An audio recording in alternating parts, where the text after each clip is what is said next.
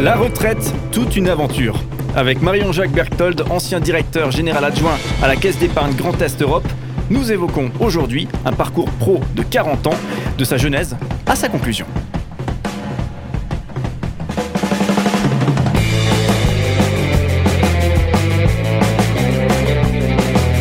Cinq colonnes à la notre invité de la semaine. Marion-Jacques Berthold, bonjour. Bonjour Cédric. Ça va, ça, vous embête pas quand on, quand on évoque comme ça d'emblée la question de la retraite Ça fait pas bizarre? Alors c'est sûr que la, retraite est un choc. Hein, euh, et je crois que c'est important. Petit conseil à tous ceux qui sont devant, euh, devant cette échéance importante, c'est de la préparer. Euh, et je, c'est fondamental parce que c'est important de, de, prévoir ses activités pour la, la suite, surtout quand on a une vie professionnelle intense. J'ai eu, je dois dire, deux chocs euh, au moment de la retraite. Euh, le premier choc, en plus, bon, euh, je suis retraité depuis le 3 janvier 2020, donc est arrivé le, la période du, confinement. Hein, et, ça a été d'ailleurs une période où j'avais beaucoup de temps pour vivre une vie de proximité avec mon épouse tout le temps. Euh, mm. Et donc, ça a été très bénéfique là-dessus. Non, il y a un double choc. Euh, c'est le choc, effectivement, quand on a une vie professionnelle dense, c'est l'agenda qui se vide. Mm. C'est-à-dire, avant, c'était bien rempli, bien tassé. Et alors là, tout à coup, il n'y a plus de rendez-vous, il n'y a plus de déplacements. donc, voilà, l'agenda qui se vide. Le deuxième choc, c'est le choc du lien social.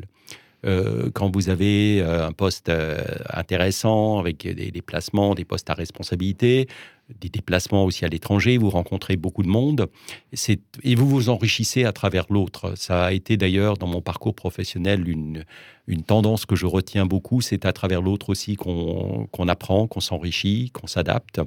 Et, tout à coup, le lien social en grande partie tombe. Et, et ça, ces deux, ces deux chocs, il faut les digérer, il faut les préparer, les digérer.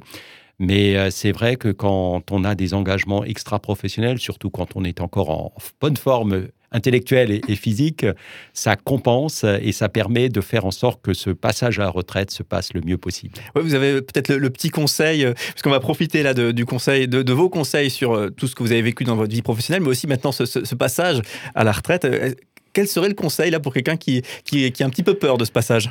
Bah, Disons déjà d'anticiper et de choisir d'anticiper, c'est-à-dire que quand, quand, on a une échéance à six mois euh, ou un an de la retraite, et de se dire quels peuvent être mes centres d'intérêt, quels sont des domaines où je peux m'investir, euh, m'investir dans des actions de, bénévolat? J'ai un, ami, par exemple, qui au moment de la retraite a pris la présidence de la Banque alimentaire du Barin. Il avait bien prévu aussi de, s'investir euh, pour une, pour une belle cause. Donc, mais d'anticiper et d'identifier des secteurs où je peux être utile en fonction des compétences que j'ai pu avoir. Hein. Moi, je ne suis pas bricoleur, donc euh, m'insérer dans, dans, une équipe de bricolage pour dépanner, c'est pas mon truc. et ensuite, de choisir euh, c'est-à-dire de choisir des, activités où on peut apporter quelque chose et, euh, continuer de s'enrichir. S'enrichir et avoir encore du lien social avec l'autre.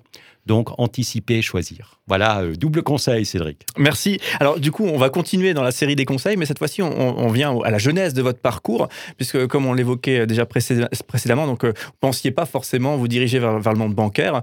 Et, j'aimerais vous interroger sur euh, comment, quel conseil donner à, ces nombreux jeunes aujourd'hui qui, peut-être tâtonnent, ne savent pas ce qu'ils peuvent construire sur le plan professionnel. Qu'est-ce qu'on peut leur dire pour les aider peut-être à trouver leur voie? Alors, le premier conseil, euh, c'est effectivement ceux qui ont de, belles capacités intellectuelles, c'est de poursuivre, euh, si possible, le, le, plus loin possible les études. Et de choisir, surtout quand on n'est pas totalement fixé, de choisir des filières plutôt ouvertes qui permet ensuite de se spécialiser, que ce soit en droit ou en économie, mais de choisir des, filières ouvertes. Pour ceux qui ne veulent pas faire des études trop longues, c'est de choisir des, euh, formules de, type bac, bac plus 2, avec si possible couplé à, de l'alternance. Euh, parce que je pense que ça permet d'avoir un premier contact avec le monde du travail, le monde de l'entreprise, et, ça permet aussi de se dire, bah, est-ce que je suis fait pour cette voie ou pas? Le troisième conseil, c'est ceux qui ne sont pas intellectuellement, qui n'ont pas envie de, poursuivre de longues études, c'est vraiment de se tourner vers l'artisanat. Euh, l'artisanat manque de, bras, il y a beaucoup de postes qui sont ouverts et l'artisanat doit gagner beaucoup plus euh, ses lettres de noblesse, notamment en France, avec l'apprentissage d'un métier. Euh, nous sommes en région frontalière ici, l'apprentissage est très développé en Allemagne. On a fait des efforts au cours des dernières années en, France, mais il y a encore beaucoup de, chemin à parcourir. ce n'est pas honteux d'apprendre un métier euh, menuisier, plombier, et, souvent euh, des personnes qui, s'engagent à fond ont une situation professionnelle beaucoup plus riche, aussi euh, sur le plan financier, moins riche, que, que des personnes qui sont poussées à faire des études et qui réussissent pas et qui auront ensuite du mal à trouver leur voie. Donc euh, bien sentir là où je suis fait, pour quel, pour quel, quel domaine m'attire.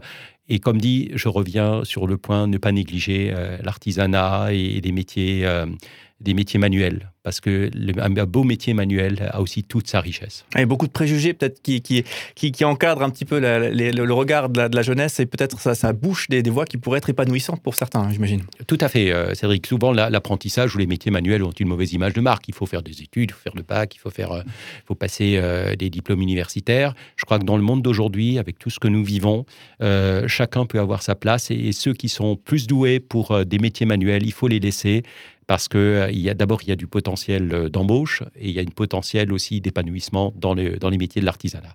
Voilà, je termine ma page de pub pour, euh, pour l'artisanat. bah, je partage vraiment ce point de vue. Hein, donc, pour de, essayer de, faire venir des artisans à, la maison, effectivement, on voit que, que c'est pas simple et, que l'artisan qui, qui, bosse bien, effectivement, il n'a pas de problème pour, pour eh bien, remplir son carnet de commandes. alors, du coup, on précisait déjà, vous êtes président aujourd'hui de RCF Alsace, donc une radio qui émet sur sur, le DAB. Euh, et, alors, j'ai appris, justement, en écoutant une émission dans laquelle vous apparaissez dans, RCF, j'ai appris des choses et, euh, j'aimerais revenir dessus. Euh, vous avez des parents qui avaient le métier d'agriculteur, c'est bien ça? Et comment est-ce qu'ils ont vécu le fait que, que leur, leur, fils, effectivement, s'oriente vers, vers un parcours professionnel qui est complètement différent de, du leur? Alors, c'est vrai, je suis, je suis né à Geudertheim, un petit village entre Brumat et, et Heurt mes parents, mes grands-parents, mes arrière-grands-parents, tout le monde était agriculteur. Et, et j'ai encore eu le, grand bonheur de vivre dans, la, dans une cellule familiale où il y avait quatre générations mon père, mon grand-père, mon arrière-grand-père. Dans la même maison? Dans la même maison. Donc, euh, belle expérience humaine, euh, en plus en tant qu'enfant unique. Donc, euh, voilà. mon arrière-grand-père, lui, il, faisait du forcing pour que je continue l'exploitation. Bon, c'était une petite exploitation. mais par contre, mon grand-père et, mon père m'ont dit si tu as des capacités, fais plutôt des études parce que le métier d'agriculteur, surtout pour une petite exploitation, est quand même très très difficile. Et, donc ils m'ont plutôt poussé pour euh, poursuivre des, euh, des études et, avoir un autre, un autre métier, même si j'ai toujours eu grand plaisir pendant les week-ends, les vacances d'été, à devenir un, un, petit peu agriculteur, c'est-à-dire monter sur le tracteur, labourer des champs, rentrer du tabac, ramasser des pommes de terre. ça a été une belle formation, une belle formation aussi de, du labeur, hein. par exemple. C'est, on apprend à bosser. Hein. Ah oui, on apprend à bosser et c'est un métier qui est difficile, qui n'a pas de vacances. Mes parents n'ont pratiquement jamais pratiquement jamais partis en vacances, mais aussi euh, de vivre avec la nature et avec la création. Je crois que ça apprend beaucoup aussi sur, euh, sur sa vie personnelle. Oui, euh, ça, c'est une parenthèse qu'on va peut-être pas ouvrir, mais j'ai l'impression que les agriculteurs, souvent, sont les, les premiers amoureux de la, nature. Hein, et souvent, ça, on, l'oublie en les pointant du doigt sur certains sujets. Euh, vous avez dit dans cette même interview euh, sur RCF Alsace, hein, et donc au passage, je souligne effectivement votre implication dans, cette radio, qu'on aime beaucoup, hein, soit dit en passant. vous avez indiqué la joie de travailler. C'est quelque chose qui, pour vous, est important. Vous avez cultivé la joie de travailler. Cette expression m'a marqué. Que Qu'est-ce que vous voulez dire par la joie de travailler Comment on obtient cette joie de travailler si on l'a pas alors, c'est vrai que qu'on peut, on peut venir au travail le matin avec l'estomac noué pendant quelques jours, mais pas dans la durée. Euh, donc, je crois que c'est important, si on est sur une mauvaise voie, de dire il faudra bien que je trouve euh, peut-être une autre voie où je peux euh, m'épanouir professionnellement. Et je crois qu'on c'est important d'avoir la joie de travailler, c'est-à-dire la joie de découvrir des nouvelles facettes dans son quotidien professionnel, la joie de la rencontre avec l'autre. Euh, donc, je crois que la joie, euh, pour se rendre au travail, elle est fondamentale pour être, entre guillemets, performant, à la fois pour l'entreprise, euh, l'employeur, mais aussi performant et épanoui à titre personnel. comme dit, la, joie du, dans le travail, pour moi, c'est fondamental. Un, peu une source de. l'un des ingrédients du, bonheur, presque. Oui, hein. tout à fait. tout à fait. D'ailleurs, des, des, personnes qui sont épanouies dans leur travail sont souvent épanouies aussi à titre personnel, et ça se voit. Euh, ça se voit le matin quand vous rencontrez euh, des, personnes qui ont le sourire, c'est quand même différent. Le soleil est aussi dans le cœur. Oui. Alors, on continue de bénéficier de, votre expérience. On le rappelle, hein, Marion-Jacques Berthold, hein, vous avez été euh, directeur général adjoint à la Caisse d'épargne Grand Est euh, Europe. Et j'ai une question concernant les, les, décisions difficiles. On a tous des décisions difficiles à prendre, parfois dans, dans notre vie personnelle, mais aussi souvent au travail. Euh, comment est-ce que vous faites pour prendre une décision difficile, une décision qui va impacter d'autres et, et qui, on le sait, c'est difficile notamment pour les autres? Comment vous faites?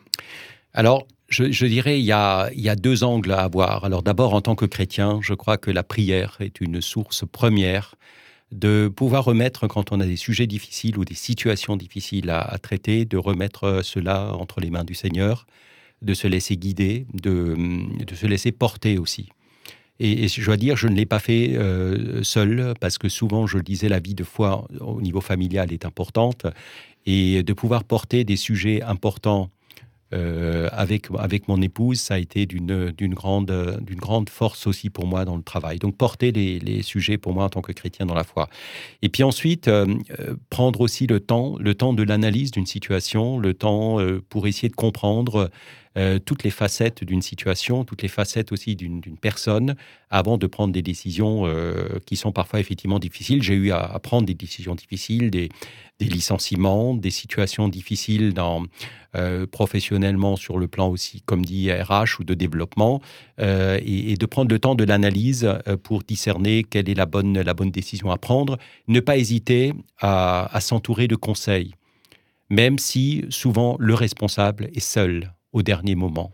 Parce que la décision, c'est comme quand on quitte un emploi. À un moment donné, on peut s'entourer de beaucoup de conseils, mais euh, in fine, c'est quand même euh, soi-même sa décision, sa décision et on se sent seul à ce moment-là. Mais c'est important de s'entourer quand même d'un maximum de, de conseils, d'angles d'analyse pour pouvoir prendre la bonne décision. Oui, merci, c'est euh, très intéressant. On parlait d'équilibre précédemment, et, là, effectivement, la notion de souvent les choses sont plus complexes hein, que, ce qui nous est présenté dans un, premier temps. Merci beaucoup, euh, Marion-Jacques Berthold, hein, pour euh, tout le fruit de cette expérience, et on récolte ces fruits avec grand, grand plaisir. On vous retrouve demain, et cette fois-ci, on, creusera ensemble votre parcours de foi, cette fois-ci, donc vos convictions chrétiennes. Donc, justement, vous en parliez à l'instant, donc merci pour la transition au passage.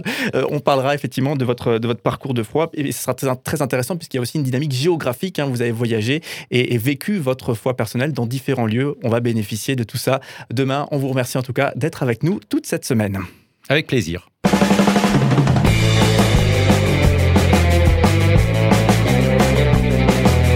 Cinq colonnes à la notre invité de la semaine.